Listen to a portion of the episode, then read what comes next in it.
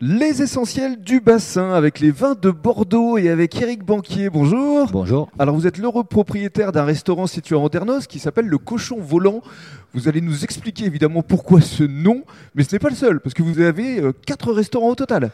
Euh, exactement, on pourrait l'appeler le cochon volant 3, parce que c'est le troisième de l'épopée. D'accord. Euh, moi, je suis restaurateur depuis 2008 euh, dans, dans votre dans village mon village natal, à Ouais. Ilat, dans le 33, en dessous de, en dessous de Bordeaux, entre. Bordeaux et Langon.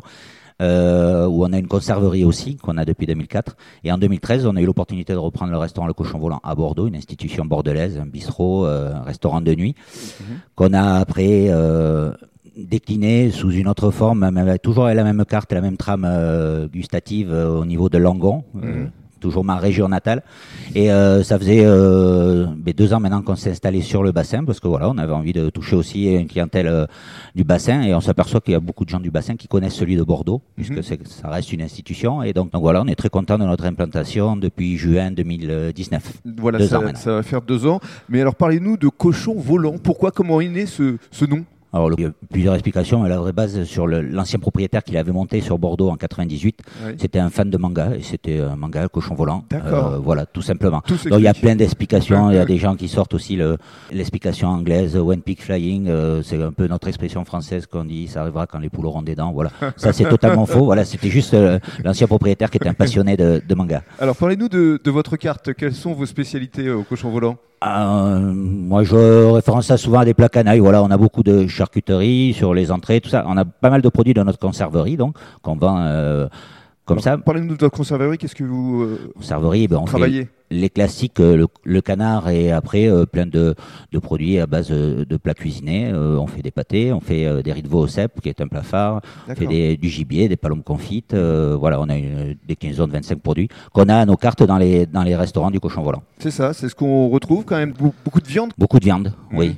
Oui, oui, oui, oui, beaucoup de viande. Alors, euh, peut-être ma personnalité, je sais pas, c'est mes goûts aussi. Euh, après, quand on est restaurateur, euh, c'est bien de pas rentrer que dans des cases, et c'est d'a- d'affirmer un petit peu sa, sa façon de vivre et sa façon d'être, quoi. Enfin, voilà, moi, c'est des plats qui me correspondent. Et Voilà, alors on voit quand même en entrée le graton de cochon, il y a beaucoup de foie gras, des œufs cocottes, euh, os à moelle. euh, c'est vraiment une cuisine de, de terroir finalement. Un terroir et cuisine de grand-mère, comme j'ai dit souvent. Euh, ouais, des tricandis, des plats oubliés, beaucoup d'abats, oui.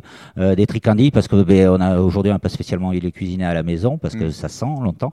Euh, voilà. Après sur les plats cuisinés, on a du ventre de veau, on a des recettes de, de mamie. euh, de mes mamies, de, de mon village, euh, des escargots à la bordelaise, tout ça, voilà, Mm. qui sont faits dans la dans la tradition. Alors on a parlé euh, plat, parlons maintenant vin parce que euh, vous souhaitez mettre à l'honneur un vigneron que vous connaissez bien depuis pas mal d'années dans votre village. Bah, depuis pas mal d'années, puisqu'il est il est voisin, il est sur Sauterne. Ben oui, Et euh, sa cantine le midi, c'est le Calimucho à Ilas, euh, quand il a le temps de venir manger, bien sûr. ça c'est le nom de votre premier restaurant. hein. C'est le premier, voilà, c'est là où tout a hein. commencé. Voilà. Le Calimucho, le, le breuvage euh, Basco, euh, Festair, euh, pareil. on a fait ça, on a profité de ce breuvage ou, ou pas, mais durant nos jeunes années.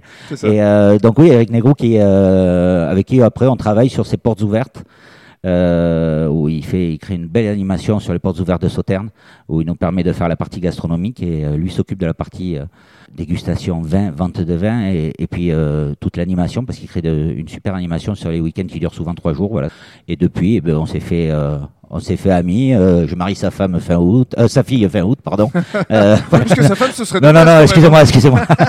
non, non, sa, sa fille, et puis voilà, voilà, non, c'est du partenariat euh, que j'aime bien parce que j'aime bien avoir euh, des vins aussi de producteurs qu'on connaît, quoi, parce même. que Bien sûr, pour voilà, en parler à votre clientèle évidemment. bien sûr. Et bien justement dans le cadre du deuxième podcast, on, on va euh, faire la connaissance d'Éric Négrou. Merci Eric. Merci.